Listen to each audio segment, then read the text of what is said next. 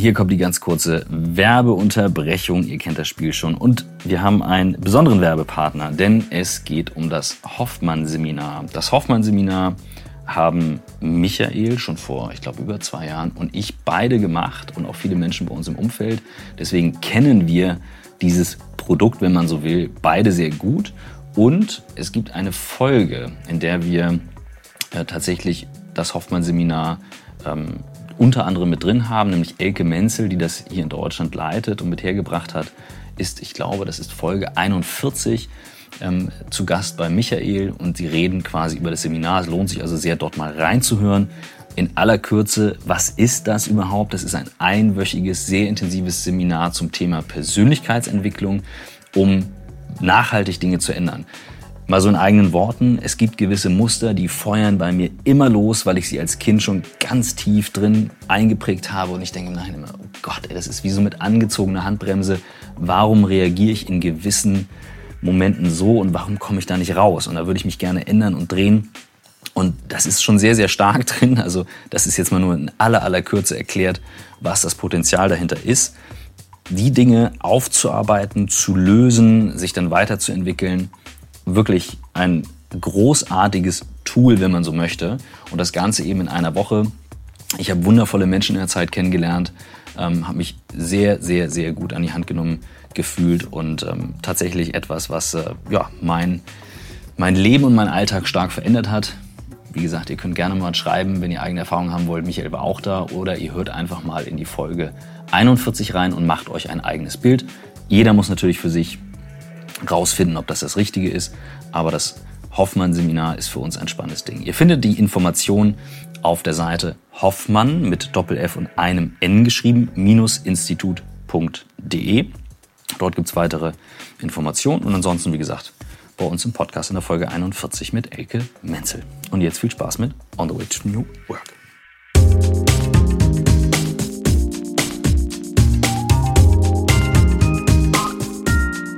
Herzlich willkommen. Super. Das haben wir noch nie gehabt. geklappt. Das haben wir noch nie gehabt. Das lassen wir 100 gleich drin. In 170 Folgen haben wir das noch nie gehabt.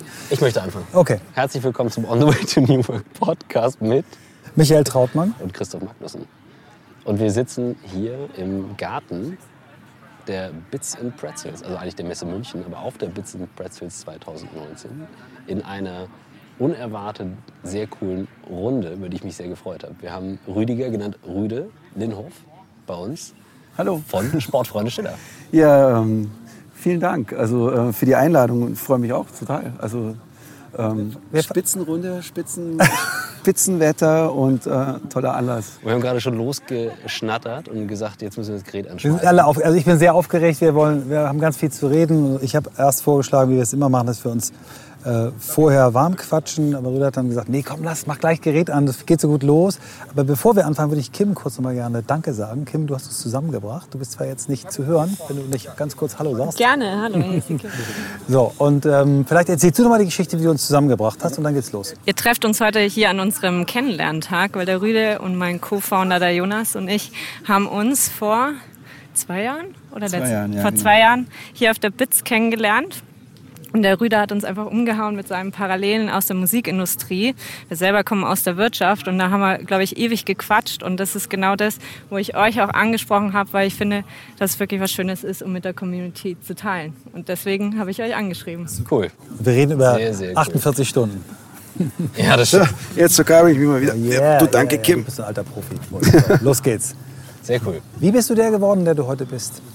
Ja, das hat. Äh, natürlich fängt es in der Kindheit natürlich an. Also so die. Ähm, einmal ganz oft weiß ich natürlich nicht, wer ich bin, aber ich weiß, wem ich äh, zu danken habe. Natürlich äh, ähm, entscheidenden Personen, die mich in meinem Leben geprägt haben. Ähm, und ähm, das ist natürlich ähm, eine Kindheit, wo ich ähm, sehr, äh, sehr stark ähm, in, ähm, in einer Art ja, sozialen Bewusstsein aufgewachsen bin. Ähm, wir hatten, ich hatte immer Pflegegeschwister, habe immer drumherum all dieses Denken lernen müssen. Was heißt es, wenn dann ein neues Geschwister in deine Familie reinkommt? Das Was dann auch ist mal wieder das? geht, ne? Bei Ja, dass es wieder Pflegekindern. geht und, und ähm, dass sich halt immer viel bewegt hat in meiner Kindheit, also so im im Guten, aber auch äh, auf der anderen Seite, wo es äh, dann natürlich anstrengend war, aber dann natürlich auch ähm, mein Leben in großer Freiheit mit vielen Freunden, BMX fahren, ähm, wo man sich ganz oft wie so ein Superheld fühlen konnte, wo man ganz oft mit äh, Freunden zusammen, wo ich mit Freunden zusammenhing, die halt allein erzogen worden sind und wir äh, den ganzen Sommer lang allein waren im Zimmer und irgendwelche Geschichten gemacht haben, Geschäfte gemacht haben, wo wir äh, geträumt haben, wie wir reich werden und äh, äh, oder berühmt werden und äh, wo unser Kopf halt Platz hatte, äh, total frei zu drehen. Und, Wo bist du aufgewachsen? Wo, ich bin in, ähm, in äh, München aufgewachsen, in, in Leim, Neuaubing. Und ähm, genau, und damals war man halt nicht so, so arg behütet. Wir hatten halt einfach viel Zeit für uns. Welcher, welcher Jahrgang bist du? Also, du sagst 73. 73er Jahrgang, okay. Dann sind wir nochmal ein, ein Stück auseinander. Genau. Aber es ist, äh, mei, äh, wie ich der geworden bin, der ich bin, das hat halt einfach so viel damit zu tun, wie sehr lasse ich zu, dass mich andere mitnehmen und inspirieren. Also so, äh, wie sehr öffne ich mich und gehe ohne Angst auch mal mit anderen Leuten. Und äh, da ist natürlich was ganz was Entscheidendes, ist dieser Schritt äh, in der Band mitzumachen. Wie bist du zur So. Musik gekommen? Ähm, das, ähm, ich, ich war mit äh, 13, äh, hat mich Musik aufgefressen. Das war, ähm, ich war so ein unglaublicher The Who-Fan. Äh, ich habe täglich mir diese Doku The Kids Are Alright angesehen. Ähm, täglich, immer wieder rauf und runter. Hast du sie mal live gesehen? Ähm, nee, ich habe sie nie live gesehen. Und äh, da gibt es einen Ausschnitt, da hat Keith Moon hat getrommelt wie wahnsinnig. Und diesen Ausschnitt habe ich mir immer wieder ansehen müssen und habe beschlossen, ich werde Schlagzeuger. Und, ähm, aber es war in der Mietswohnung halt schwierig und irgendwie aus so einer äh, Impulsentscheidung äh, Entscheidung heraus, ich war bei einem Kumpel, der hatte einen Bass daheim stehen und beim Rausgehen habe ich ihn gefragt, du, kann ich mal einen Bass leihen? Ist ja auch dicht dran. Ne? Also wenn du einen guten Bass und ein gutes Schlagzeug hast, dann ist das Fundament Ja, da. Und dann kommt genau. man mit Shortcomings auf Ah. anderen Instrumenten Ja, manchmal muss man es einfach dann Ja. irgendwie das nächstbeste greifen. also so. Das ist der Bass. Okay. Ja.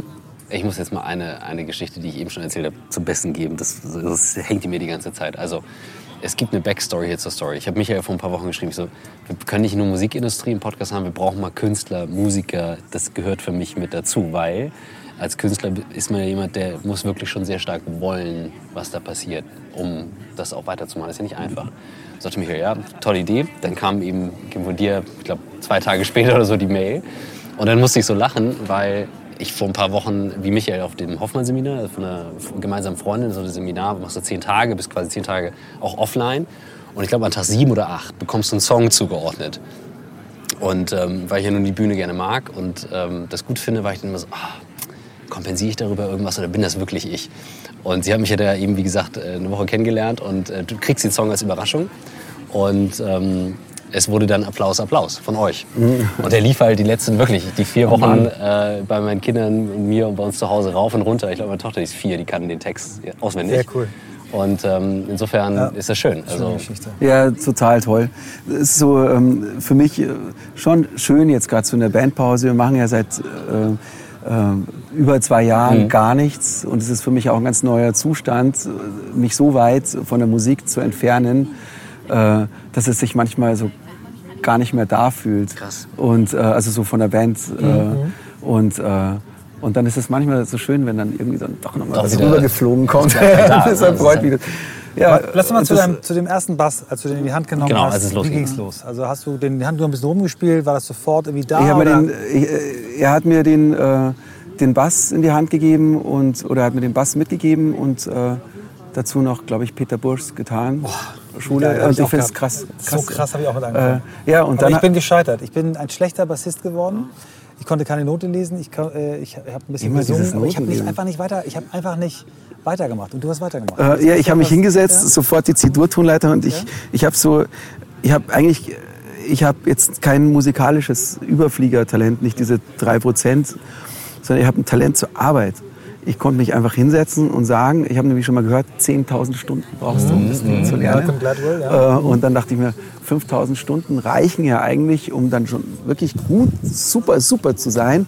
Und dann habe ich mir das nochmal runtergerechnet auf ein Jahr. Was kannst du in einem Jahr schaffen? Ähm, Und kam drauf, 1000 Stunden in einem Jahr müssen gehen. Ein Zehntel Wahnsinnsspieler reicht mir. Und äh, habe dann sofort drei Stunden am Tag gespielt. Äh, jeden Shit, äh, der da drin stand, kein Shit, Hotel California ist ein geiles Stück. Und äh, alle Tonleitern rauf und runter. Und du hast auf Gitarre angefangen, ne? Nee, auf Bass. Auf Bass. Sofort Nee, Bass. davor hatte ich eine E-Gitarre, aber ähm, das ist eine ganz Ja, andere okay. Geschichte. Und, äh, und äh, das Schöne ist, mit diesem Instrument in der Hand, ich konnte es noch nicht spielen, habe ich mich so mächtig gefühlt. Mhm. Ich hatte es in der Hand. Ich habe es gegen meine äh, Nut- und Federbretterwand äh, an meinem Bettkastenbett so hingedrückt und dann war es so geil verstärkt. Mein Vater, der so aus dem Schichtdienst halt immer irgendwie schlafen musste, im Nachbarszimmer, also im Nachmittags gepennt hat, der hat sich nicht gefreut. Aber es war ein geiles Gefühl, so Nut- und Federbrett verstärkt, diesen Bass zu hören und, sich, und das Gefühl zu haben, eigentlich ist jetzt klar. Jetzt bin ich Rockstar, äh, weil ich halt so Hotel California covern konnte und im Hintergrund schon die ganze Arena im Kopf hatte. Und das ist, das, aber das ist ja die Gabe des Kindes, gell? Ähm, ähm, mit, mit einer Idee eine ganze Welt real werden zu lassen. Wie alt warst du, als du angefangen hast?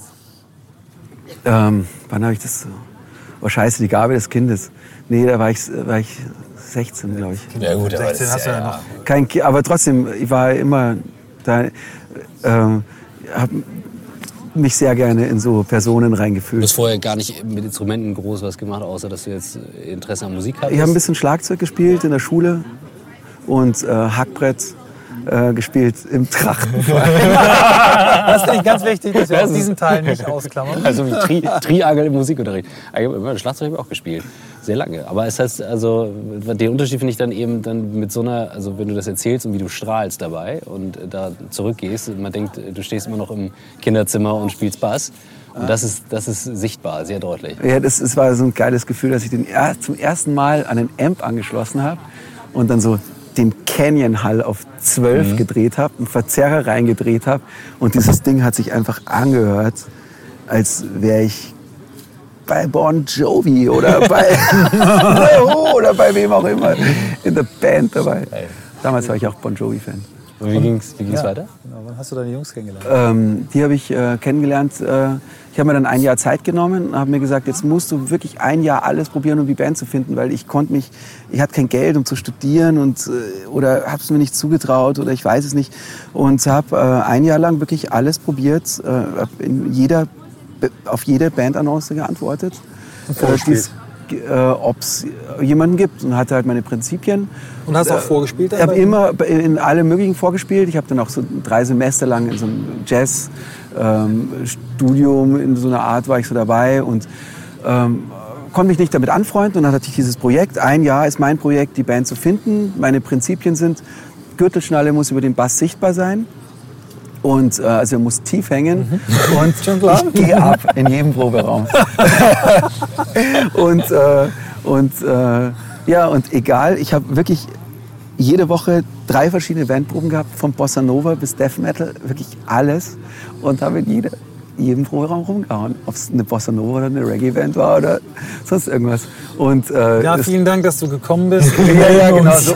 Oh, wann fahren wir nach Hause? Scheiße, ich hab, äh, man Mist, jetzt kommt dann die andere Band dann auch schon. Und ist ja auch so geil, diese Absagen, die man bekommt, wenn es nicht hinhaut. Weil in so einer Band versucht man ja immer so ein bisschen piesig zu sein und versucht dem anderen nicht auf den Schlitz zu, Schlips zu treten. Das Blöde ist ja, wenn du es sofort eigentlich schon weißt, wenn du dich triffst, das geht nicht.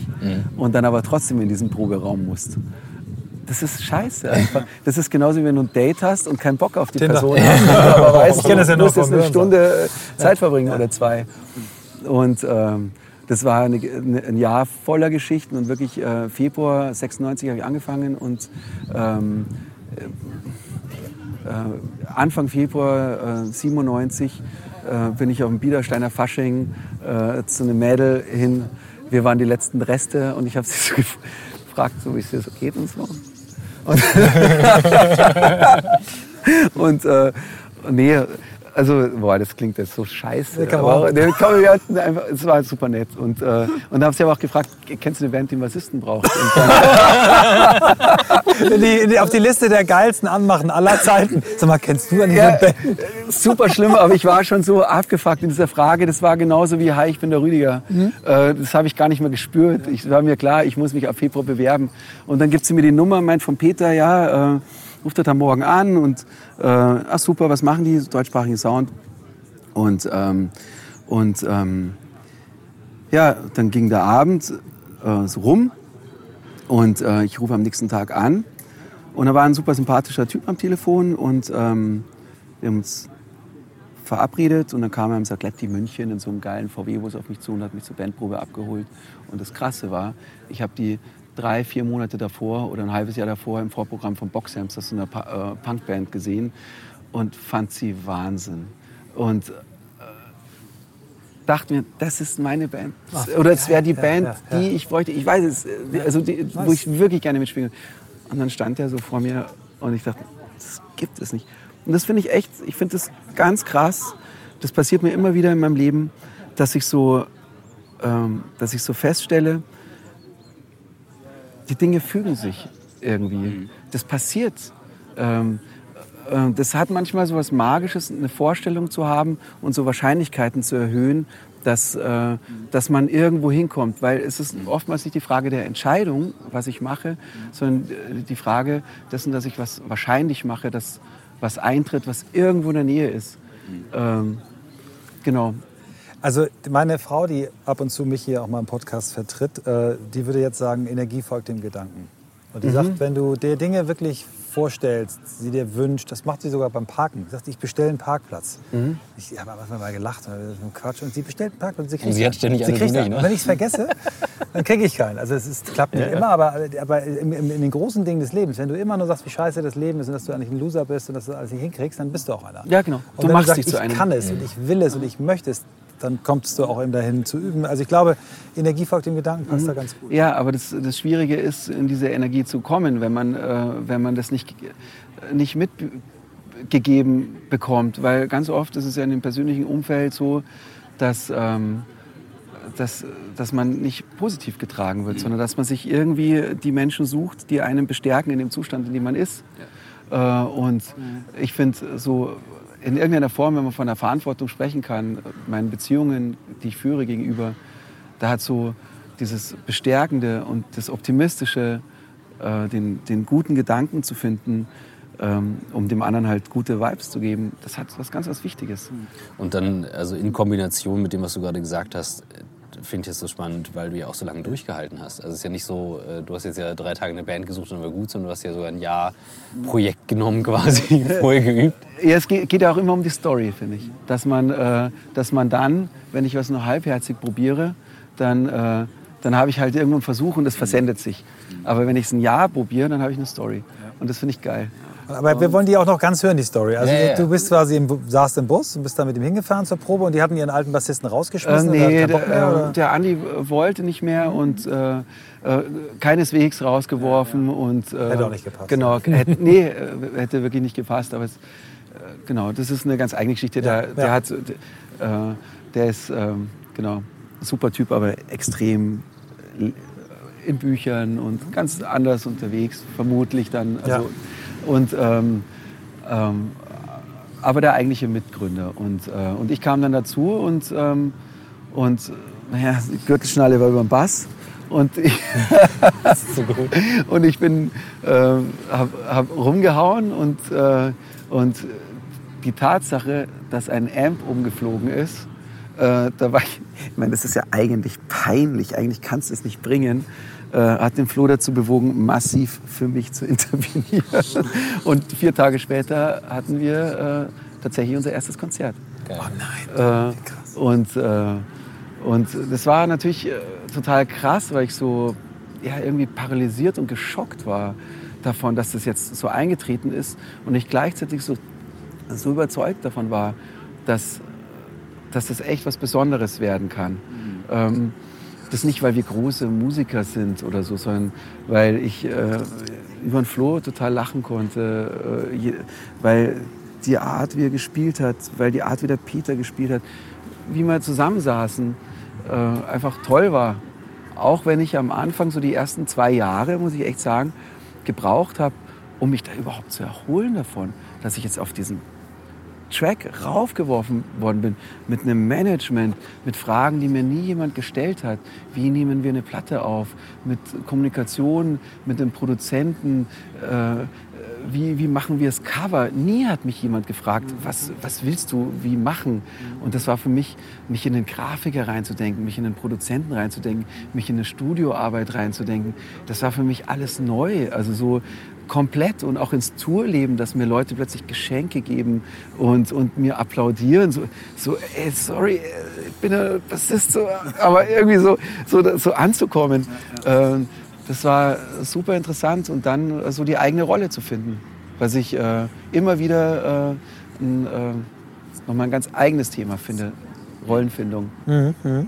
Wie ist das in, der, in, der, in so einer Konstellation? Ähm, also wie gesagt, meine Erfahrung beschränkt sich auf, ich hatte einmal äh, zweimal eine, eine, kleine Band als Schulband so, und weiß noch, ähm, das hat schon für wahnsinnig viel Emotionen immer gesorgt, wenn wir irgendwas diskutiert haben. Also was haben wir für Streitereien gehabt über gefühlt nichts.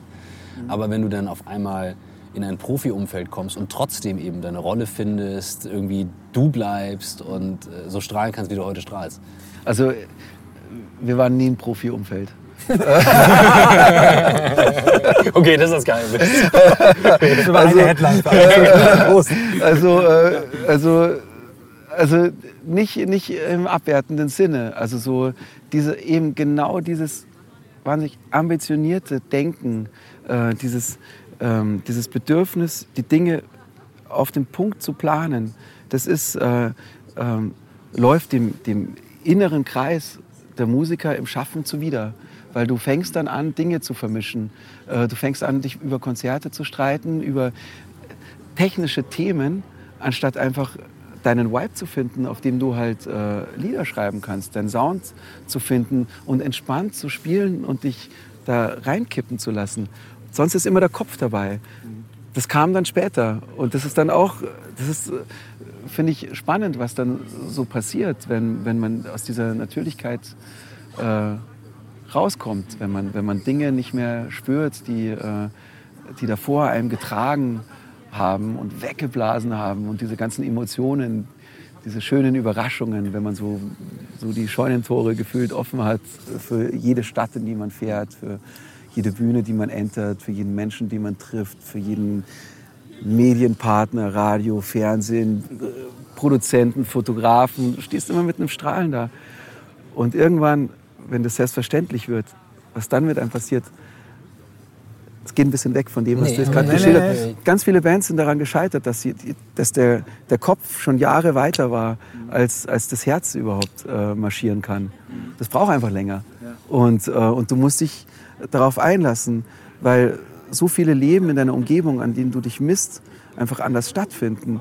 Die Menschen fangen an zu studieren, werden 26, 27, 28, haben ihre Jobs, leben super und du hängst hinter der Bar und, äh, und äh, sie sind Ingenieure und äh, Du du die mal wieder besoffen.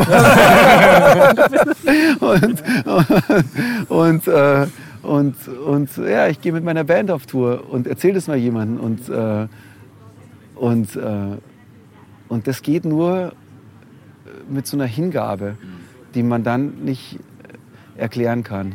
Aber aus dieser Hingabe entsteht wieder so was Schönes, weil da st- entsteht eine Inspiration, die anderen Leuten die Möglichkeit öffnet, da so mit einzutreten, so in dieses Leben. Ja. Ich würde Du gern, hast- ich du würd gern äh, versuchen, in dem, in dem Gespräch rauszufinden, ob wir als Unternehmer, wir auch oft in Teams ich, ähm, arbeiten, ob wir, ob wir eigentlich aus, aus Bandkonstellationen was lernen können. Deswegen finde ich es toll, wenn wir, wenn wir an dem Thema ein Mhm. bisschen dranbleiben. Unbedingt. Ich will nur eine Sache sagen, weil du hast gerade so schön gesagt, das Herz braucht länger zum Hinterherkommen. Also das Gefühl braucht ja länger. Wir haben heute Morgen darüber gesprochen, als ich sagte, ich bin hier mit dem Bus runtergefahren und hatte das Gefühl, ich habe gestern mal nichts gemacht. Ähm, versucht mal nichts zu machen, das fällt mir sehr schwer, dass mein Gefühl gestern erst angekommen ist, hinterher. Und du bist heute Morgen ziemlich gestresst vom Flughafen angekommen. Ich bin Und- eigentlich jetzt erst angekommen. Genau, und ich merke Moment, wo wir uns hier hingesetzt haben. Und schön. tatsächlich ist das, das ist wie so, eine, wie so eine Situation, wenn wir uns ja nicht hingeben und ne, nicht darauf einlassen, dann kommt ein Gefühl nicht hinterher. Und ich finde das ein großes Geschenk. Und ich habe das Gefühl, wir können sehr viel davon lernen, weil das überall ja die Frage ist, wann gibst du dich etwas hin? Kannst du das spüren? Mhm. Und ich frage mich, ob diese Fähigkeit, das zu spüren, angeboren ist oder ob man äh, sich Sachen, also zum Beispiel, wenn du sagst, du, du übst etwas, du, du, du arbeitest so, wie du dir selber Bassspielen beigebracht hast, hat das was damit zu tun, dass du irgendwann besser spüren konntest, das will ich wirklich machen? Weil es klingt für jemanden, der das hört, so, hm, habe ich irgendwann diesen Moment, dass ich jetzt spüre ich, dass ich das machen will. Das, weißt du, wie fühlst du das? Weil das muss ja aufrechterhalten, um so zu arbeiten, wie du gearbeitet hast. irgendwas verschränkt sich in diesem Moment, wenn man was gefunden hat. So, ähm, wenn man, das ist natürlich eine große Entscheidung, spiele ich ein Instrument. Aber diese kleinen äh, äh, Verschränkungen, die man mit so einem Moment hat, so, äh, oh, ich fühle mich jetzt wohl mit dem Menschen, wo ich, mit dem ich gerade bin. Ich fühle mich jetzt wohl an dem Ort, ich atme jetzt mal durch und äh, das, ist, das sind so diese kleinen Momente, wo man zu so einer Ruhe findet, mit dem, irgendwie mit dem, was so passiert. Und ganz, ähm, ich, ich, ich kann es irgendwie nicht so richtig, ich kann es vielleicht äh, beschreiben anhand dessen, was ich jetzt so in dieser Bandpause gesucht habe. Ich habe ähm, ich hab eigentlich erstmal gesagt, ich suche gar nichts. Und dann habe ich mir gedacht, so scheiße, ey, gar nichts suchen geht halt echt null, weil suchen ist halt suchen und gar nichts geht auch nicht. und, Hoffen, dass jemand anders dich sucht. ja, lass mich in Ruhe. Und, äh, weil, und, und dann, dann dachte ich mir, ach, scheiße, weil was soll das eigentlich toppen, die Band? Ja, vielleicht gibt es irgendwas, so, eine, so ein Bandgefühl, aber ohne Musik. Ähm, weil ich habe keinen Bock, mit einer anderen Band was zu machen, weil das geht irgendwie nicht. Und äh, außer man covert geile Lieder und trinkt mal einen Abend, grölen Ja, miteinander. Und äh, ähm, kann auch Spezi trinken, man muss keinen Alkohol trinken. Das sage ich jetzt mal total korrekt. Und, äh, und, und ich fand es in der, in der Startup-Szene ähm, ähm, schon sehr interessant. Da laufen echt so viele Freaks rum wie auf einem Festival. Äh, und, äh, und Das macht die Startup-Szene sehr sympathisch. äh, ja, also so, da ist viel, sind, ist viel los. Also so klar, viel Rauch und Zeug, aber ich kenne mich ja auch, ich bin genauso. Und irgendwie wollen da immer Leute irgendwas machen. Und äh, das, das äh, fand ich so, so spannend. Und dann kam ich eben auf dieses Ding, ich will eine Band, einfach ohne Musik. Gibt es irgendeinen Zweck, mit dem ich mich verbinden kann, der mich, mich begeistert? Und, ähm, und konnte es aber gar nicht äh, formulieren und ähm, habe mich einfach, habe angefangen, mich mit ganz vielen Leuten zu treffen und äh, einfach nur mit Leuten zu reden, was für mich auch wiederum was Neues war, selbst rauszugehen. Für mich ist immer, es sind immer Leute auf mich Klar, zugekommen. als Musiker, Und, ja, etablierter Musiker sitzt du und, und äh, checkst Angebote, Anfragen, Ja, musst genau. entscheiden, was Leute. Ne, Und jetzt plötzlich selber eine E-Mail zu schreiben und sagen, äh, ey, ich finde das cool, was du machst. Hast du Bock, mit mir einen Kaffee trinken zu gehen? Das war so schwer. Ich habe dann eine Freundin gefragt, ob sie es für mich machen kann. Die hat mir dann so E-Mails vorformuliert. Und äh, manchmal ist das kind, wie Kindergarten. Die Kim sitzt neben mir, die lernt so meinen mein Kindergarten manchmal echt auf schlimme Weise, muss sie es ertragen. Nein, sie ist, sie ist ja super lieb dabei. äh, und, äh, und diese Schritte erst so kennenzulernen. Und dann ist es auf jeden Fall so gewesen, dass ich dann so festgestellt habe, äh, in der Begegnung mit, mit Jonas und, und Kim, dass, ähm, dass ich total Bock habe, in dieses Thema reinzudenken, wie bringt man Menschen äh, dazu, sich in der Arbeit einfach gut zu fühlen, sich zu sich zu finden in der Arbeit. Ähm, wie, äh, das ist wie bringt man Menschen dazu, so, so jenseits des reinen Zweckes und des Funktionierens mal so auf die Basis zu kommen? Ganz viele Dinge stocken einfach an dem Thema Vertrauen. Ähm, ich musste Peter und Flo zwei Jahre lang kennenlernen. Viele Teams haben eine Mega-Aufgabe und arbeiten nur ein, höchstens zwei Jahre zusammen. Diese ganze Vertrauensbasis, dieses ganze Schmiermittel von allem, was man sich über den Zaun wirft, äh, um das überhaupt anzunehmen, um dazuhören zu können, dieses Vertrauen, äh, das, das ist so oft ist der Mangel daran so ein, so ein Punkt, äh, woran Menschen so viel leiden müssen. Und das finde ich cool. Und, und da, ähm, ich muss es jetzt kurz erwähnen, wir haben ja eine kleine Firma, Startup Alm. Und, ähm, und da ähm, da, da gehen wir mit Leuten raus in die Berge, mit Teams, mit Innovationsteams von Innovationsabteilungen, mit verschiedensten Gruppen und äh, arbeiten mit denen. Und äh, verschiedenste, wir haben, wir haben ein ganz ein vielfältiges Team, was aus ganz, ganz äh, unterschiedlichen Her Hintergründen kommt. Wir haben einen, einen Typ, der hat äh, Anden-Expeditionen geleitet. Äh, lauter Leute, die eine Wertschätzung dafür haben, für das, was eigentlich äh, stattfinden muss, um vertrauensvoll, verantwortungsvolle Aufgaben anzugehen. Also es geht, das heißt quasi, ihr versucht in diesen, in diesen Touren oder wie ihr das nennt, das Fundament für, für Teamarbeit zu legen, Vertrauen als erste Stufe. Passt genau. Es gibt ein Buch, das haben wir immer empfohlen bekommen, The Five Dysfunctionalities of a Team. Und ich glaube, mhm. da ist die unterste Genau. Unterste Stufe ist mangelndes Vertrauen. Genau, da gibt es ja natürlich auch verschiedenste Ebenen, gehen wir da, aber das ist so eine Ebene, die hat mich halt total angetriggert. Also so, ähm, ich bin da kein Business-Trainer, ich bin dann auch anders involviert bei uns, aber einfach so eine Gemeinschaft zu finden, mit der man für einen guten Zweck was macht. Äh, oder für eine, für eine Idee, die ich cool finde. Und da merke ich, da verschränkt sich dann wieder was. Da habe ich Lust. Da bin ich aber dann wieder vor, einer an, vor einem anderen Problem gestellt. Was für eine Rolle finde ich darin? So, ja, aber du hast jetzt erstmal die Band ohne Musik, die hast du gefunden. Genau. Und jetzt ist die Aufgabe, so wie du in der Band die ersten zwei Jahre deine Rolle finden musst, ist hier wieder deine Rolle Ganz genau. Äh, so auch raus aus diesem, diesem, äh, aus diesem Popstar Ding. Also so, man hat ja auch irgendwie in seinem Kopf so über 20 Jahre passiert ja was so. Es wird alles für dich gemacht, du hast deine Listen, du sagst, ich will ein Video machen, äh, klar, äh, bla, und gibt es ein paar Ideen. Äh, Manager der Markt, der sich verausgabt hat für uns, schreibt alle an, man checkt gar nicht mehr, wer was für Fäden für einen zieht. Ähm, du gehst immer weiter, weil du ganz oben irgendwo fliegst und Riesenhebel, so größenwahnsinnig in so einer 20er Jahre Schwarz-Weiß-Film-Kulisse gefühlt in den Händen hast und so heute das Festival vor 80.000, sieben Trucks, äh, 30 Mitarbeiter, Orchester, yeah.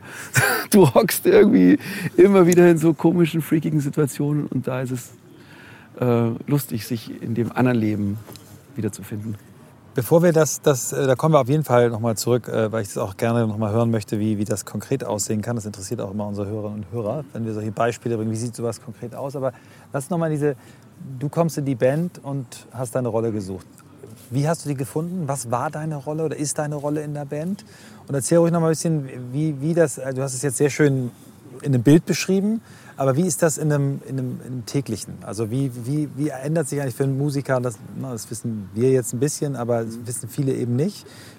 Ihr seid ja in völlig unterschiedlichen Phasen. Ne? Albumproduktion ist was völlig anderes als Tourvorbereitung und, äh, und dann Tour oder Promo. Und es gibt ja, erzähl doch mal vielleicht ein bisschen einmal, wie hast du deine Rolle gefunden, wie war die und dann wie war das Leben als Musiker? Das hat sich ergeben. Ja einfach. Ähm, das wird, wurde da nicht definiert. Das ist einfach äh, auch Aushalten von bestimmten Situationen, kennenlernen, auch mal zuhören, was will der andere. Und diese Enge, die, äh, die lässt ein wunderbares äh, Allheilmittel wachsen und das ist der Humor. Und über den geht man gnadenlos. Ähm, da kannst du einfach alles überstreichen wenn man lacht, dann sind drei Tage Schmerz vorbei. Da, genau, und das, das haben wir gut drauf. Super. Sehr gut drauf. Und äh, über den Humor kommt auch einfach so viel Energie rein. Man lernt ganz schnell kennen, dass vieles ist einfach so ein Hirnschiss. Vieles entsteht einfach nur im stillen Kämmerchen. Vieles ist es gar nicht wert, sich zu grämen, sich zu stressen. Es ist einfach mal ein Satz. Es ist einfach mal eine Frage. Äh, das ist nicht, das ist irgendwas. Und äh, Warum brauche ich so lange, um das zu sagen? Komisch. Irgendwas ist doch in dir auch selbst. Also in mir. Äh, und das äh, finde ich halt spannend. Das ist einfach nicht definieren, sondern dann zuhören. Dann auch feststellen, der eine hat jetzt einen Struggle und einen Druck. Er ist eigentlich der Songschreiber gewesen. Nee, scheiße, wir alle müssen doch eigentlich, weil es unfair ist. Dann findet jeder beim, beim Songschreiben seinen Weg. Der eine hat mega Output und stresst mit seinem riesigen Output. Der andere hat äh, nicht so einen großen Output, aber findet auch seine Rolle und flankiert das durch gutes Feedback, aber auch durch Beispiele. Und wie gibst du gutes Feedback? Lernst du durchs Tun, auch nicht immer nur durchs Nein, sondern auch Gegenbeispiel liefern, auch mal Futter liefern, dass der andere auch mal Nein sagen kann und, und, und, und, und. Das heißt, wenn ich es richtig verstehe, die Rolle ist nicht fest, das ist der Lustige, das ist der Schreiber, das ist der Planer, sondern Irgendwo im auch- Hintergrund. Na, ja, Ja. aber ihr, ihr habt auch sagen wir, mal, Phasen, wo die Rollen dann so ein bisschen äh, fluide sein müssen. Auf jeden sich Dann Fall. wieder neu finden Genau, wo muss. sich der eine zurückziehen kann, die anderen für ihn in die Bresche springen. Und, und vieles ist spüren und, und ähm, irgendwann auch einfach so akzeptieren, wenn der andere sagt, ich kann nicht, nicht zum Diskutieren anfangen. Weil ey, manchmal ist es einfach wichtig, das einfach nur stehen zu lassen, auch wenn ich es nicht verstehe. Und das ist dann auch was Wichtiges. Aber das ist auf dem Zwischenmenschlichen. Und dann ist es so, wir ähm, waren halt nur zu dritt und wollten aber immer viel größere Musik machen, als wir es machen konnten. Ähm, irgendwann habe ich mir eine Fußorgel, ein Keyboard angeschafft und habe mit den Zehen auf dem Keyboard mitgespielt. So alles voller Bier, Strom, ich barfuß beim Spielen mit den Zehen auf dem Keyboard. Dann habe ich rausgefunden, dass es ja so, so äh, Fußorgeln gibt. Dann habe ich mit der Fußorgel gespielt, das Keyboard auf die Seite gestellt und dann, während ich Bass gespielt habe, mit dem Keyboard noch mitgespielt und mit den Füßen. Der Flo hat sich ein Keyboard dazu gestellt und, und dann ein Telefon, über das er noch singen konnte. Ich habe dann auch angefangen, also äh, schlimm, aber ich habe auch angefangen zu singen und, äh, und so wollte dann jeder auch was tun für den anderen. Und das ist dann auch von der Seite auch immer inspirierend, wenn einer mit was rumkommt und sagt, hey, ich habe da was Neues und dann einen neuen Effekt. Ich habe da dies und jenes. Weil es muss immer angeschoben werden, das Ganze. Und das liegt an jedem Einzelnen. Das, äh, das ist, der, ist auch ein Grundfehler von anderen Bands, die, die einen Leader haben in dem Sinne. Ein Das ist, ja. äh, genau. Krass, also wenn ich jetzt äh, an die zwischenmenschlichen Geschichten denke, klar, ich fühle mich total ertappt, als du auch gerade sagtest, einfach mal einen Satz stehen lassen, ein Gefühl stehen lassen. Ja, also, ähm, ja I, wish, I wish I could, aber ich wollte. Ja, also, mir fällt es auf jeden Fall schwer und klar, ich kann mich danach dann beobachten und sagen, oh shit, das war nicht gut, das war übergriffig. Oder auch mal Und- entschuldigen. Genau, einfach mal, genau, oder jemanden in den Arm nehmen. Das wiederum habe ich jetzt gelernt, das, das hilft, wirkt Wunder. Und äh, das tut mir auch gut. Ähm, aber was ich daran krass finde, ähm, das war so ein Gefühl, warum ich dachte, wir müssen unbedingt mal besser verstehen, wie Künstler arbeiten, die das über längeren Zeitraum machen. Nicht einfach nur mal eben, sondern über längeren Zeitraum. Weil das, diese Augenhöhe reinzubekommen in die Arbeitswelt, ist äh, die Grundlage dafür, dass du sagst, ich gehe da gerne hin. Ich bin Teil Mhm. Ja. einer Band, einer Genau. Gruppe, eines Ah, Teams. ja, immer. ja. Ich gehe da gerne hin. Und die Rolle kann sich durchaus mal verschieben.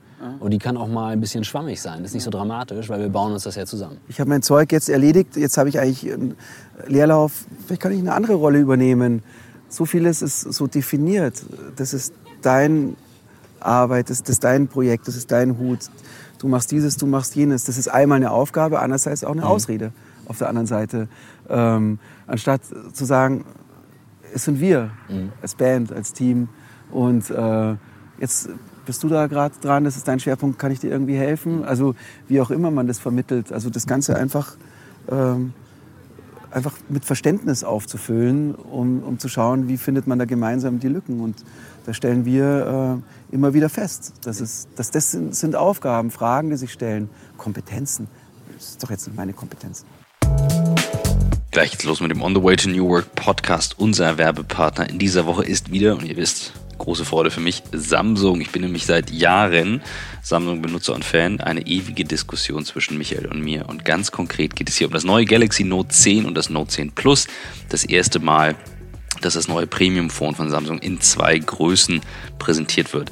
Das ist ein echtes Power-Tool, dieses Telefon. Ähm, Ich habe selber das Note 10 Plus noch nicht probiert. Ich habe es nämlich gerade bestellt. Hat nichts mit der Werbung hier zu tun. Ich habe es mir selber bestellt, weil ich es eben großartig finde. Ich hatte schon sehr früh eines der Note-Telefone, die immer mit einem Stift kommen, also dem S-Pen. Das ist das, was ihr benutzen könnt, eben um auf den Bildschirm zu schreiben oder ähnliches. Und Samsung macht wirklich großartige Displays. Das ist für mich ein Riesending. Plus kombiniert das Ganze mit allem an Kraft, was Samsung zu bieten hat in dieser Telefonlinie Note. Ganz konkret, um mal jetzt hier eine Sache hervorzuheben. Ihr habt in dem Note 10 und Note 10 Plus extrem intelligentes Akkumanagement. Das bedeutet, ihr habt eben die Möglichkeit, dass das Telefon lernt, wie ihr es benutzt. Also es schaltet von ganz alleine in gewisse Nachtschichten, beziehungsweise dann eben, wenn ihr runterfahrt, auch die Batterie etwas runter, sodass ihr dann länger durchhaltet. Ihr habt Möglichkeiten wie mit dem Wireless Power Share, das kennt man schon von Samsung, andere Telefone mit aufzuladen oder zum Beispiel eben eure, ähm, eure Wearables, die ihr dann habt. Ihr habt wirklich viel Speicher. Also ihr könnt auf 1,5 Terabyte äh, den Speicher mit einer ähm, SD-Karte erweitern. Das ist wirklich cool und wie gesagt, das, was ich extrem viel nutze, ist der S-Pen, den ihr nutzen könnt, um zum Beispiel mit Gesten das Telefon zu steuern, durch eine Präsentation zu klicken oder zum Beispiel eben auch, was ich ständig mache, Notizen macht oder Screenshots, ähm, die ihr dann quasi beschriften könnt. Das ist so mein, mein Haupteinsatzgebiet, abgesehen von den Stories, für die ich gerne auf Instagram und Co. den S-Pen verwende. Also, Schaut euch das unbedingt mal an. Wie gesagt, ich bin ein großer Fan. Das ist eben äh, durchaus bekannt.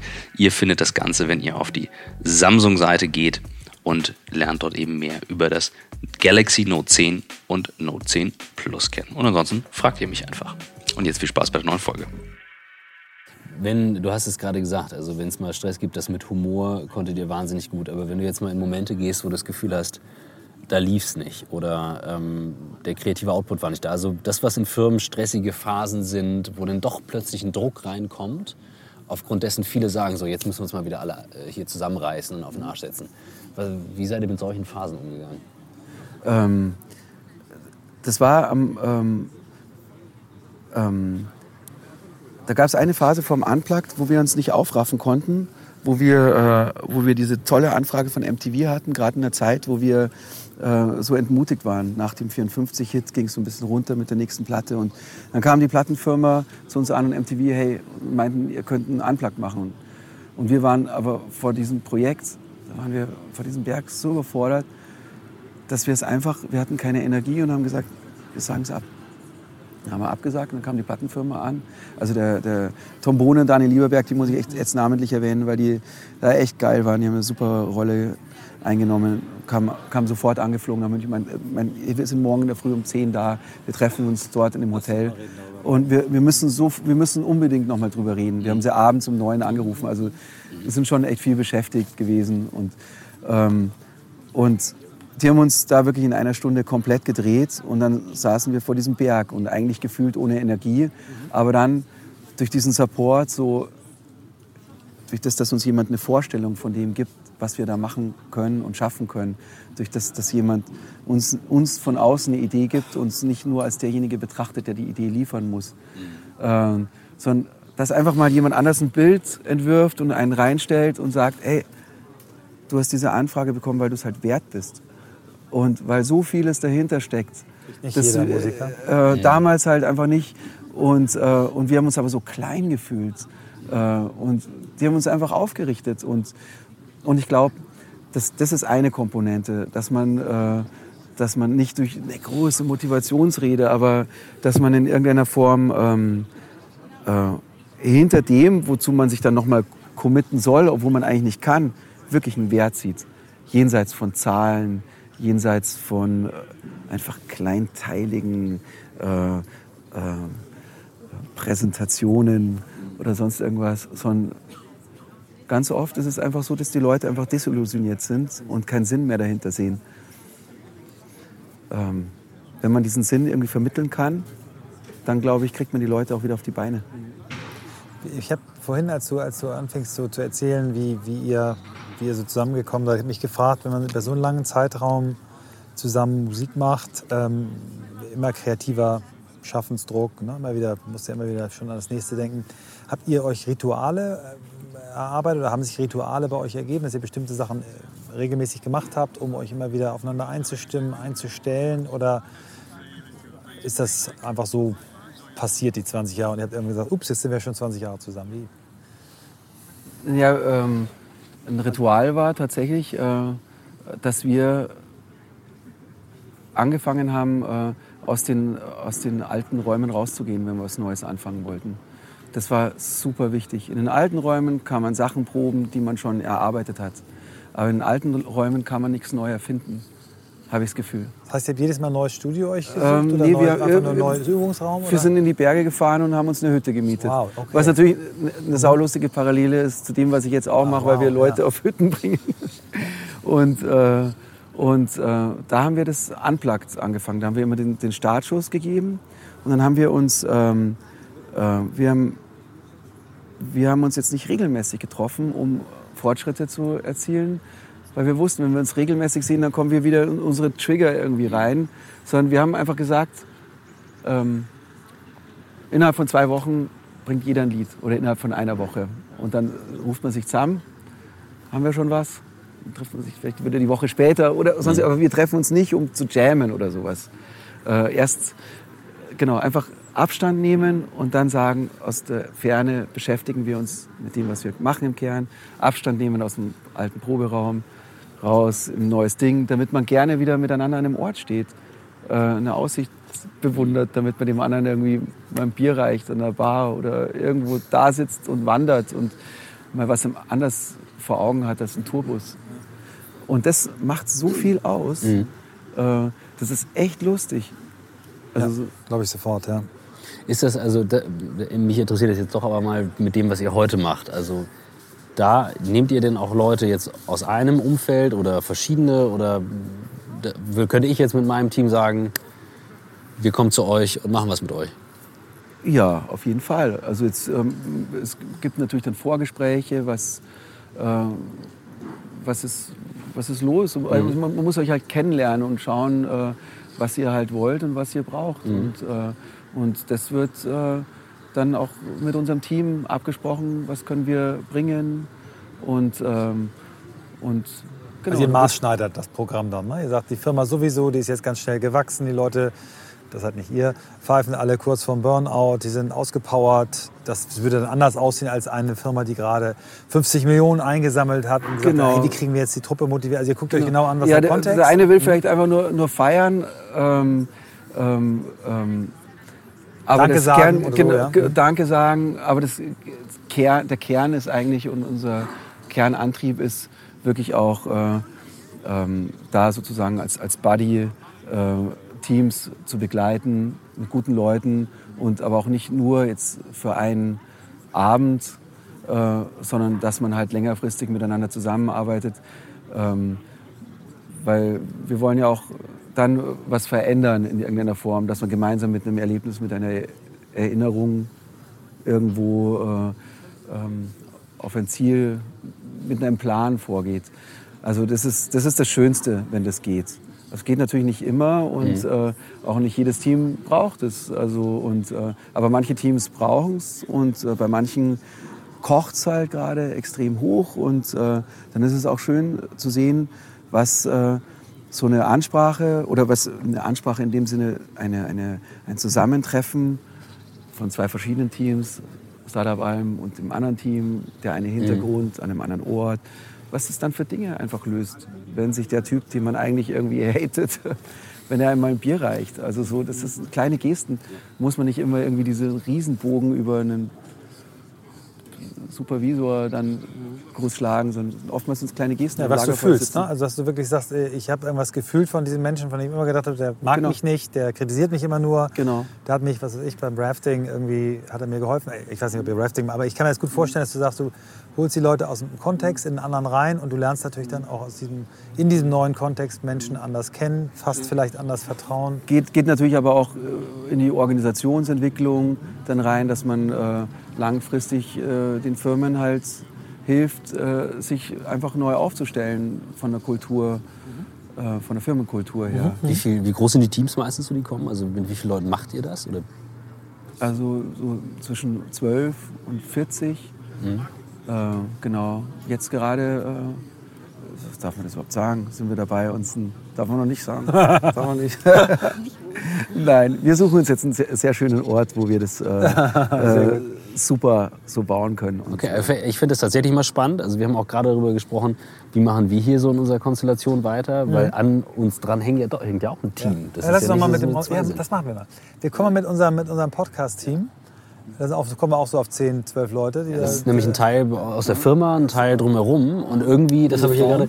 Ja, absolut. Und dann habe ich, hab ich gesagt, so, jetzt heute Morgen habe ich es gerade gesagt, dass ich sagte, es muss jetzt mal irgendwie nächstes Jahr mal weitergehen. Und wir können das nicht einfach so laufen lassen. Ich, also ich komme, als du gerade das Ge- Gefühl mit der Band beschrieben hast, habe ich gedacht, so, okay, wir sind zwar weit weg von Band, aber wir träumen auch vom Tourbus. aber wir träumen von einem Tourbus. Ey, Das ohne stimmt. Scheiß, weit weg von Band. Das ist äh, ähm, wirklich ein, ein inspiriertes Gespräch zu, zu führen mit fremden Leuten.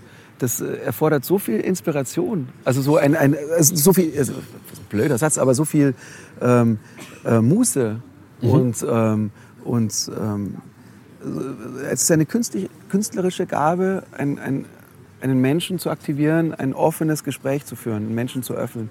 Und das ist genau dasselbe macht man in der Musik. Man hört zu und man stellt halt einen, einen Vibe her. Also wir sitzen ja hier gefühlt in einem Zelt, in einem schönen... Wir haben erst 160 Stunden, noch nicht 1000 Stunden, also verzeih uns, wenn wir noch nicht ganz auf dem Level sind. Aber nee, das ist eine schöne, eine schöne Analogie.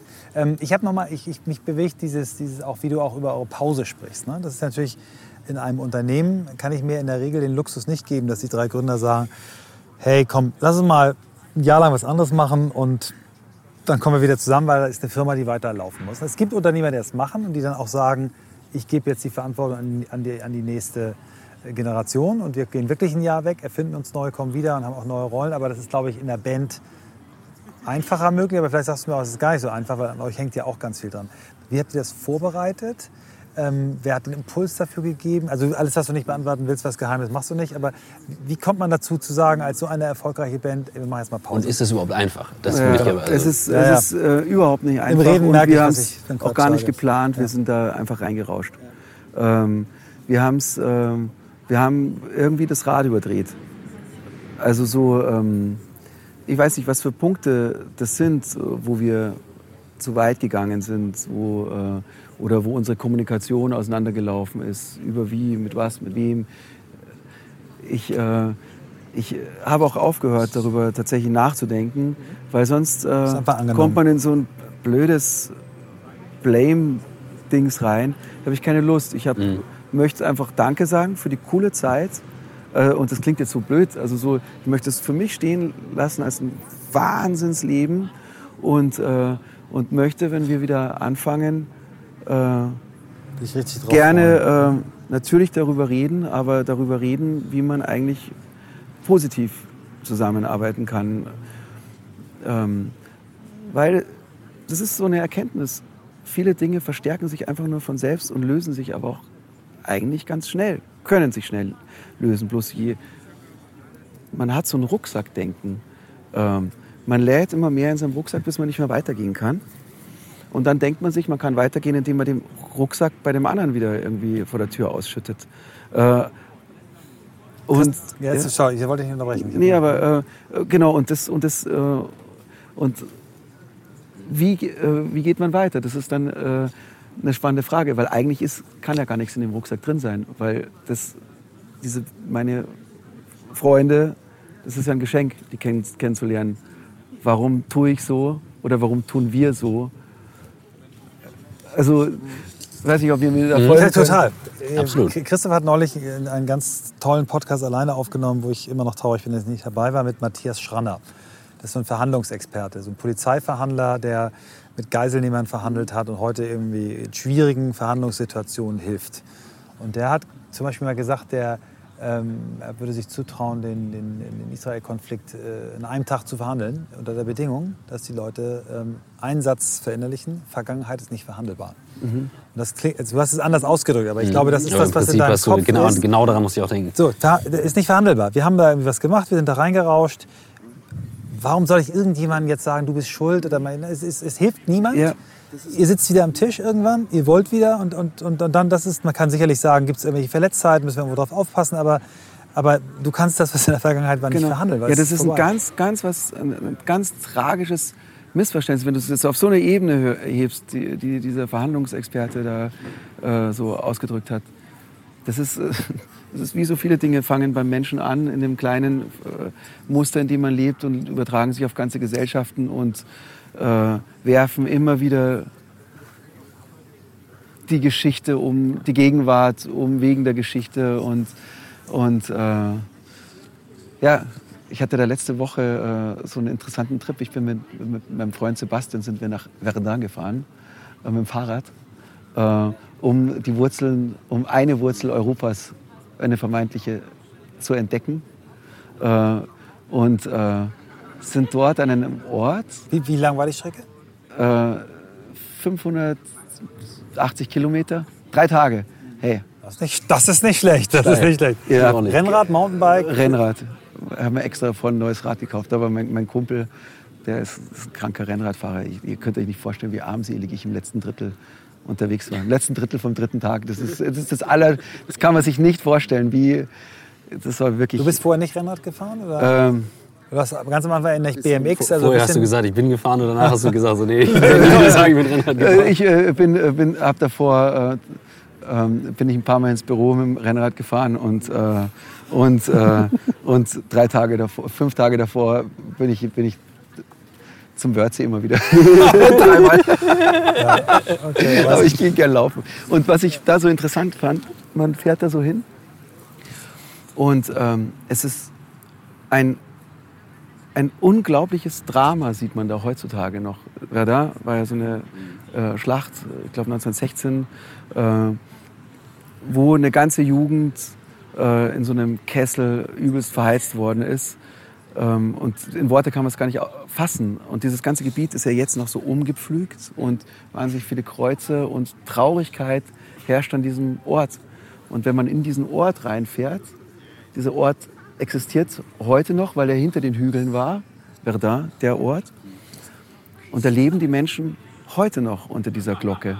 So die Last der Geschichte, die, die Menschen, die dort geboren werden und aufwachsen, die kriegen das alle weiter. die, die, ich, wie kriegt man sowas raus? Aus, äh, und das äh, finde ich, das ist jetzt nur, weil es aktuell ist und der Sprung ist ziemlich weit, aber das, dem begegnen wir äh, immer, immer wieder. Ich finde das nicht Programm, ich, finde es ein, ein wahnsinnig starkes Bild ähm, und habe gerade gedacht, Mensch, ja, es gibt hier wirklich viele Orte, ähm, die einen daran erinnern, dass, dass das so ist. Und wo fängt es an bei mir selbst? Wenn ich nicht Genau. anfange, das zu durchbrechen und zu sagen, ich mache es jetzt anders, wer soll es denn dann tun? Genau, ja, Von wem kann ich es denn erwarten? genau. Die haben 20 Jahre später dieselbe Generation den Zweiten Weltkrieg angefangen. Ja. Krass. Also wie viel man braucht, um wirklich Muster zu überwinden Mhm. und äh, wie viel Energie das kostet. Und genau an dem Punkt sind wir heutzutage auch. Wir leben ja in so einem Bruch, also tatsächlich in, in, in einem, in einem äh, Bruch der wirtschaftlichen Schöpfung sozusagen, der Art, wie wir unsere Werte schöpfen, wie wir eine Zusammenarbeitskultur, die eine neue Zusammenarbeitskultur erfordert, um überhaupt mitdenken zu können mit dem Ganzen. Aber unsere ganzen Erfahrungen, äh, unser, unser ganzes Lernen wird von einem System äh, geprägt, das ja 100, 150 Jahre alt ist, das ganze Bildungssystem 200 Jahre alt ist. Äh, ein, ein, ein System, was uns überhaupt nicht auf eine Art der evolutionären Art der Ko äh, Kooperation vorbereiten kann. Selbstwert, das ist so ein, davon liest man, aber wie fühlt sich das an, sich wirklich wertvoll zu fühlen? Äh, Ja. Aber genau dieses nicht nur, und aus Selbstwert kommt dann ja auch dieses Thema selbst, sich selbst zu steuern. Also nicht immer nur zu warten, bis jemand sagt, das machst du jetzt, äh, das machst du dann, sondern dieses Eigenverantwortung, ne, was, da, was da rauskommt. Genau, Und, ja, äh, ja. Ich, ich habe ein, ein, ein ganz tolles Buch gerade gelesen, damit nerv ich Christoph schon seit Wochen. Ähm, das heißt Brave New Work. Und der Autor hat ein Beispiel, das für mich so frappierend ist, wo er sagt, wie, äh, wo er es daran festmacht, wie, wie das alte System funktioniert und das neue funktionieren müsste. Und zwar äh, im Unterschied einer Ampel und eines Kreisverkehrs. So, bei der Ampel kommst du angefahren, also rot, du hältst an. Gelb heißt, fahr schon mal langsamer, grün heißt, du darfst losfahren. Kreisverkehr heißt, du kommst angefahren, ähm, guckst eigenverantwortlich, A ist frei, ich kann reinfahren, rausfahren. Äh, es kommen welche, du bremst automatisch, lässt den vorfahren und so weiter. Dramatisch mehr Unfälle bei den Ampeln, dramatisch teurer wegen, wegen unnötigen Halten. Äh, trotzdem 98 Prozent äh, sind Ampeln und unter 2 Prozent sind äh, Kreisverkehr. Und da versucht er eben zu sagen, eigentlich müssen wir äh, vom Ampelsystem hin zum Roundabout. Und das finde ich so ein, so ein, so ein starkes Bild. Das, das spür- habe ich jetzt so gespürt in dem, was du, was du sagst, dass wir in dieser Schwelle sind, wo wir von der Ampel zum Kreisverkehr kommen müssen. Wo, wo du durch eigene Überzeugung und, und, und es, ist, es passieren weniger Unfälle, es verbraucht weniger äh, Sprit. Ähm, es ist besser, es ist günstiger, es ist technisch dramatisch günstiger und trotzdem, äh, es gibt wahrscheinlich so eine geheime Ampellobby. Genau, genau so eine Erdöllobby, die halt total vom Standgas lebt. Irgendein Scheich, der, äh, aber äh, äh, genau die Bremsbelege-Lobby, Knorrbremsen. Aber äh, ähm, Oder die Apple, Apple, äh, die Apple äh, iPhone äh, Ladegerät- Ladegerät und Akku-Lobby, die einem fernsteuerungsmäßig nach zwei Jahren hält der Akku nicht mehr. Genau. Was mache ich? Ich kaufe mir immer ein neues. Geplante Obsoleszenz. Aber, aber das, das zeigt ja, wie schwer es ist, selbst das Offensichtliche zu ändern. Also ähm, wie lange wir diskutieren auf gesellschaftlicher Ebene, um irgendwas zu ändern. Ähm, ähm, wir, wir, reden darum, dass sich Teams ändern sollen. Ja, sie sollen sich ändern, aber es natürlich, also eine Zusammenarbeit müssen wir neu finden. Da suchen wir und suchen wir und suchen wir, weil es so viel Schmerz kostet. Äh, nicht in diesem, in diesem zirkulierenden Art und Weise miteinander zu sein, zu arbeiten. Aber es fängt ja noch viel früher an. Es fängt ja in der Schule schon an. Wir lernen einfach in Strukturen, die einfach aus dem, aus dem alten Preußen kommen und äh, sollen aber Dinge wie Artificial Intelligence, äh, Quantencomputer programmieren und äh, dort äh, eine Ethik des, des 21. Jahrhunderts. Äh, die Leute äh, wollen doch nur an den Leasingvertrag denken. Wir, können mal ganz kurz auf die Veranstaltung eingehen, wo wir heute sind. Wir haben ja ähm, das äh, Vergnügen gehabt oder die, die Chance, Gnade, dass wir hier Barack Obama eben live sehen durften. Und er hat ja genau dieses Beispiel genannt, Bildung. Ne? Das sagt, du wirst in der Schule eigentlich, so habe ich es zumindest verstanden, jeder muss einzeln sein Ding machen, lernen und äh, nur nicht nach rechts und links gucken. Und immer dann, wenn, wenn Kinder oder Menschen in Gruppen arbeiten ähm, und sich Dinge in Gruppen erarbeiten, kommen bessere Sachen raus. Es gibt ja auch dieses NASA, ich weiß nicht, ob du das kennst, dieses NASA-Experiment, wo, wo man äh, Leuten sagt, du bist auf dem Mond gelandet und irgendwie fällt irgendwas aus und du bist mit deinem Mondauto drei Kilometer von der Landefähre zurück und du musst dich entscheiden, aus den 40 Sachen, welche fünf nimmst du mit, um zurückzukommen. Und das, die Aufgabe stellt man Einzelleuten und Gruppen. Und Gruppen kommen immer aufs bessere Ergebnis als Einzelleute. Was, mhm. welche Tools, also Streichholz, ich weiß nicht, was es ist, mitnimmst. Und trotzdem ist die Schullogik noch auf äh, nicht abschreiben und äh, auswendig lernen und einzeln und eben nicht auf äh, collaborative. Äh, mhm. also wir lernen das ja nicht. Wir lernen ja nicht zusammen. Ja, es gibt jetzt auch mal Gruppenarbeit und so, aber es ist ähm, ja noch nicht so, dass da die, die, die wesentlichen Schritte Funktion ja, Das meiste ist noch Einzelprüfung. Genau, und aber auch eine Gruppe lebt natürlich von der ganzen Diversität, die die Gruppe mit sich bringt. Und eine Schule im klassischen Bildungssystem ist ja nicht dafür äh, gebaut, Diversität zu fördern. Du musst folgen. Und, äh, und äh, was hält solche Strukturen? Das sind natürlich auch wieder irgendwelche Interessen, auch wiederum Menschen, die nicht, nichts zulassen können. Dann fängt es wieder so in dem kleinsten Teil an. So dieses, genau. Aber ich will nicht missionieren und sonst auch viel. Oh, das finde ja, ekelhaft. Ja, aber es ist ja schon trotzdem ein wahnsinnig wichtiges Thema, wenn es auch um New Work geht. Also tatsächlich, das meiste findet ja sehr individuell statt. Ne? Eine Karriere ist individuell, jeder Plan für sich.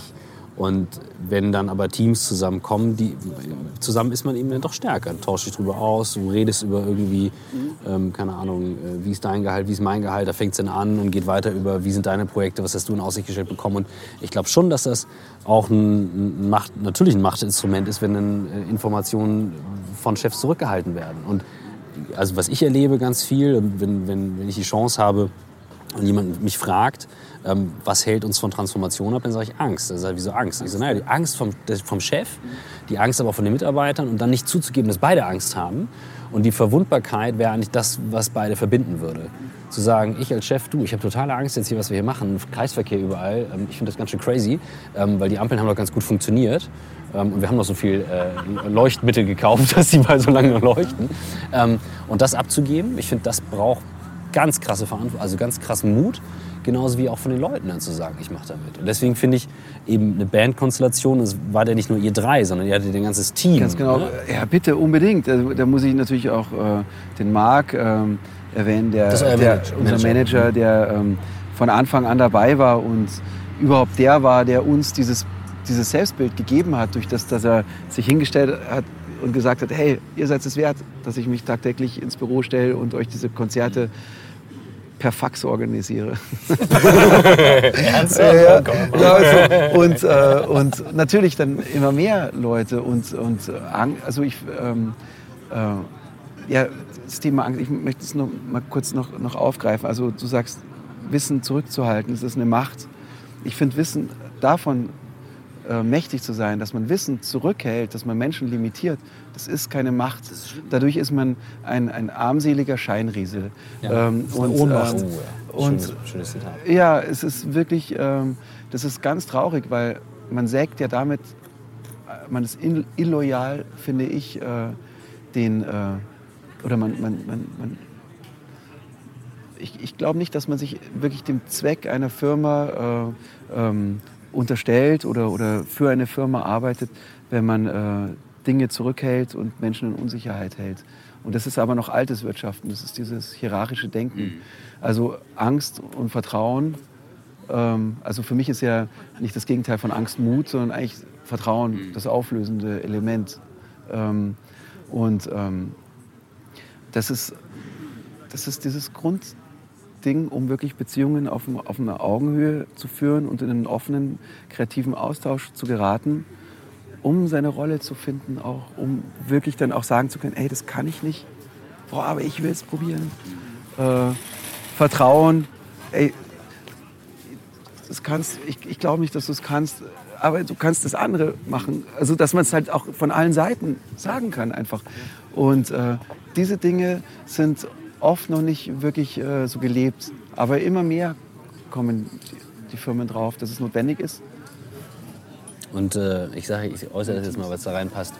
Euer Song hat mir geholfen, in dem Moment, als er vorgespielt wurde, Vertrauen zu schöpfen in das, was ich tue und auch in die Leute, die dabei waren. Man kann das ganz schwer teilen, aber ähm, das wird dir in einem Moment vorgespielt, wo du sehr bei dir bist, sehr stark im Gefühl bist.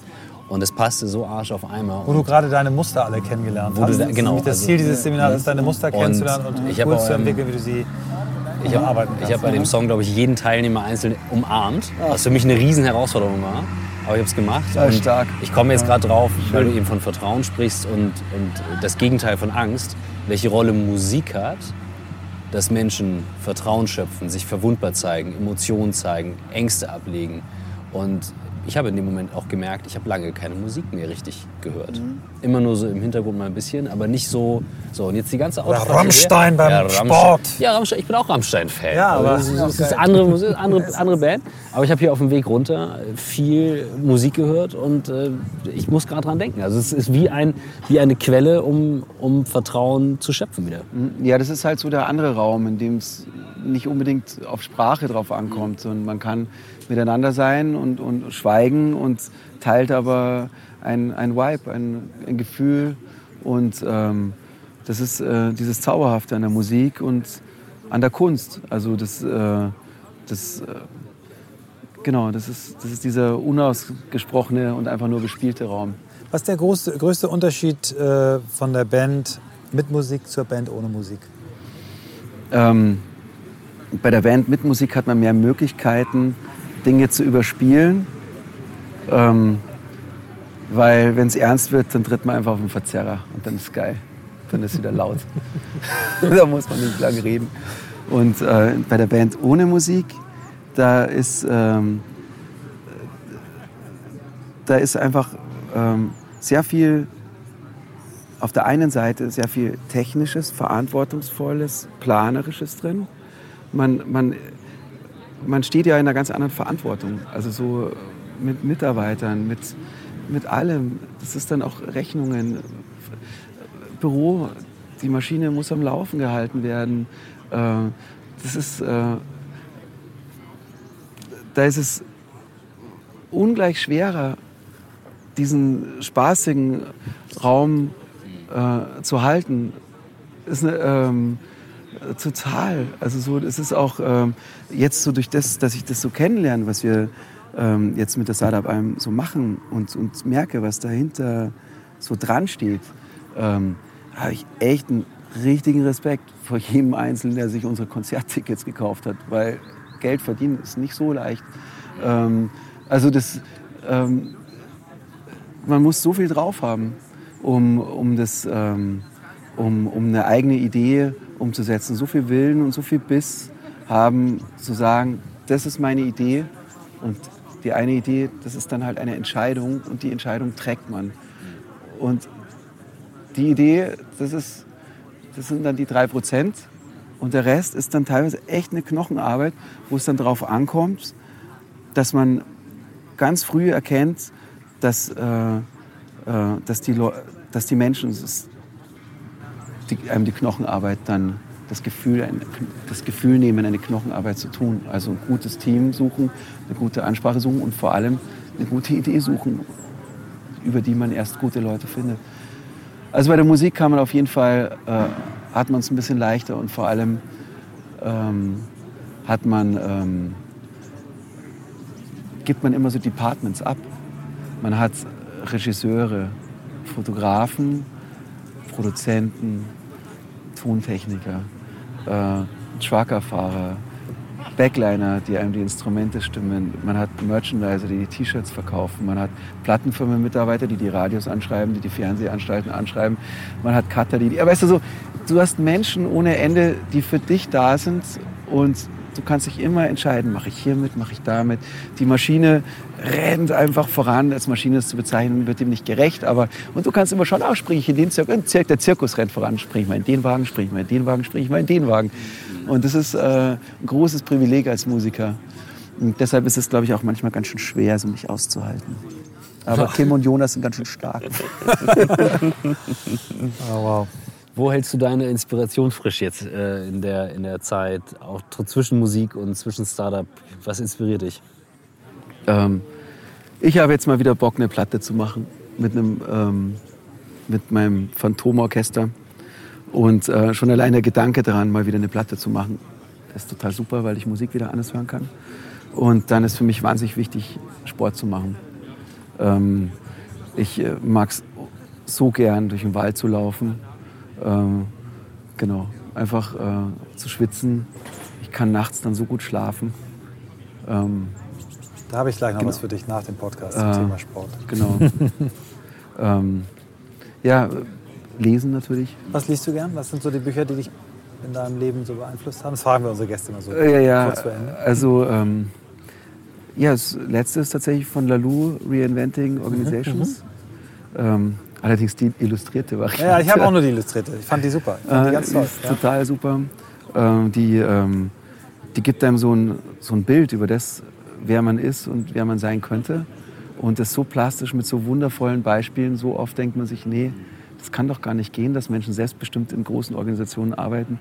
Und dann kriegt man dieses Beispiel von dieser französischen, diesen, äh, scheiße, wie heißt diese Firma nochmal, diese äh, Maschinen, was weißt du? Nee, Burzog sind die, sind die, Die Holländer. Burzog sind die Kranken- die Krankenpflege. Genau. Nee, du meinst äh, Riva, Ri, Ri, äh, Eine italienische Firma ist, glaube ich, ein Autozulieferer, mal zu denen. Äh, scheißegal. Ja, egal. Aber Das sind wo so man zehn Beispiele, äh, Genau, genau. zehn Beispiele, die einfach zutiefst bewegend sind.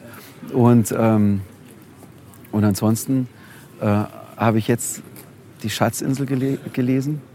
So ein Abenteuerroman, ein Klassiker. Äh, ich habe Moby Dick gelesen und finde es Wahnsinn, diese Kraft der Erzählung und dieses Leben, was da so, dieses unbedingte Kampf dieser Harpuniere auf diesem Schiff. Man muss dazu sagen, ich lese das mit meinem Sohn. Äh, und äh, und äh, das ist dann. Also du liest vor oder ihr lest abwechselnd? Ich lese, wir beide lesen uns das vor und äh, einfach in diese klassischen alten Leben reinzuschauen, was ich ähm, so diese Romane von Harry Potter, wisst das, mit meinen Kindern und was mich wirklich richtig bewegt hat, ist Enlightenment Now von Steven Pinker. Ähm, das, ähm, das ist so ein Buch, das will ich nie wieder weglegen. Das hält einem so daran, es beschreibt halt einfach das, was der Fortschritt uns geschenkt hat uns gegeben hat, was wir uns erarbeitet haben, wo wir natürlich auch einen fetten Kredit mit aufgenommen haben durch die Ressourcen, die wir verbraucht haben, aber was wir für Krankheiten besiegt haben, Gleichberechtigung, Bildung, Zugang zu Bildung und all das, was so in Frage gestellt wird, äh, da kriegt man einfach ein ganz neues Fundament. Das ist übrigens auch äh, in der Bill Gates Biografie auf Netflix. Äh, die man unbedingt liegt es auf seinem Tisch. Ja.